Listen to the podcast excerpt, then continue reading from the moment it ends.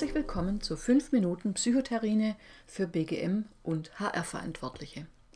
Mein Name ist Ursula Dangelmeier, ich bin Diplompsychologin und selbstständige Beraterin und Trainerin betriebliches Gesundheitsmanagement.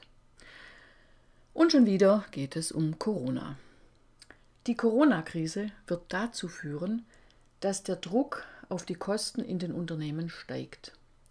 Das bedeutet, dass es immer wichtiger wird, die Wirksamkeit von Weiterbildungsmaßnahmen und Maßnahmen der betrieblichen Gesundheitsförderung zu erhöhen. Es wird geschätzt, dass nur 10 bis 15 Prozent des Gelernten bei herkömmlichen Seminaren umgesetzt wird. Da ist noch viel Luft nach oben. Für Verantwortliche war es lange Zeit zu aufwendig, sich mit dem Transfer zu beschäftigen. Gerade in der momentanen Situation ist es jedoch fraglich, wie lange es sich Unternehmen noch leisten können, vorhandenes Potenzial der Transferförderung zu ignorieren. Die Basis für eine Erhöhung des Wirkungsgrades von Maßnahmen liegt in der gemeinsamen Verantwortung und dem aktiven Beitrag aller Organisationsmitglieder. Neben der Personalentwicklungseinheit sind es in erster Linie die Führungskräfte, die sicherstellen, dass Gelerntes zeitnah in der Praxis geübt und damit langfristig umgesetzt wird. Denn die Führungskraft ist der Personalentwickler vor Ort. Das war schon vor 30 Jahren das Credo meiner Personalentwicklungsarbeit. Ein nachhaltiges Transferkonzept setzt an den drei Phasen eines Trainings an, nämlich vor dem Training, während des Trainings und nach dem Training. Kommen wir zur Phase vor dem Training. Teilnehmende sollten über die Ziele des Trainings informiert sein und die Erwartungen sollten geklärt sein. Es ist schon vorgekommen, dass Führungskräfte im Seminar Gesund führen im Trainingsanzug saßen, weil sie keine Information über Ziele und Inhalte hatten. Auch die nächsthöhere Führungskraft sollte Trainingsinhalte und Ziele kennen. Bei der Planung eines geeigneten Teilnahmezeitpunkts sollte außerdem berücksichtigt werden, dass der Mitarbeitende direkt im Anschluss an das Training das Gelernte umsetzen kann. Wenn da ein Jahresurlaub dazwischen liegt, besteht wenig Hoffnung, dass der Transfer gelingt. Kommen wir zu der Phase während des Trainings. Hier empfiehlt sich das sogenannte Behavior Modeling. Das ist das Verhaltens, die Verhaltensmodellierung. Da gibt es äh, in der Einführung einen theoretischen Überblick. Potenzielle Erfolgsstrategien werden vorgestellt, beispielsweise per Videodemo.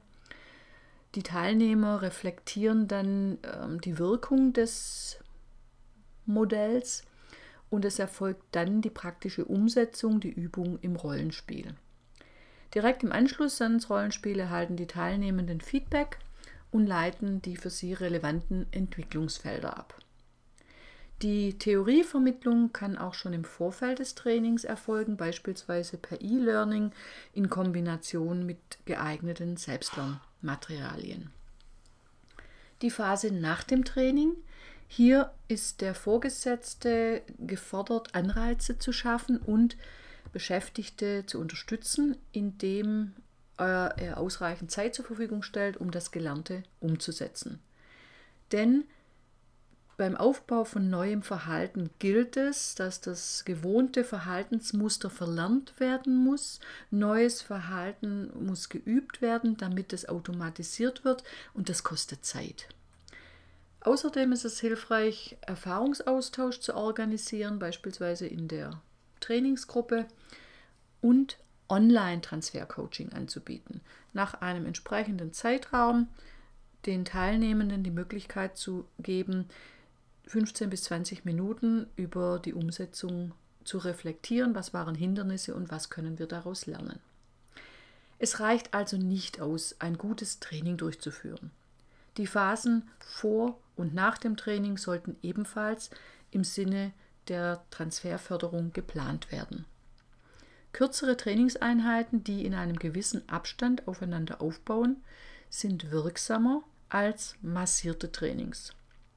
Personalentwicklungseinheiten scheuen häufig den organisatorischen Aufwand hierfür.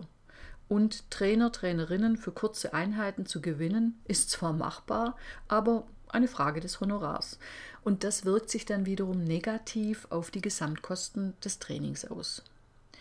Es wird künftig verstärkt darum gehen, Präsenzveranstaltungen und Online-Formate zu kombinieren, das sogenannte Blended Learning. Als langjährige Personalentwicklerin berate ich Sie gerne im Hinblick auf die nachhaltige Ausrichtung Ihrer Personalentwicklung und Ihres betrieblichen Gesundheitsmanagements. Passen Sie gut auf sich auf und auf die anderen.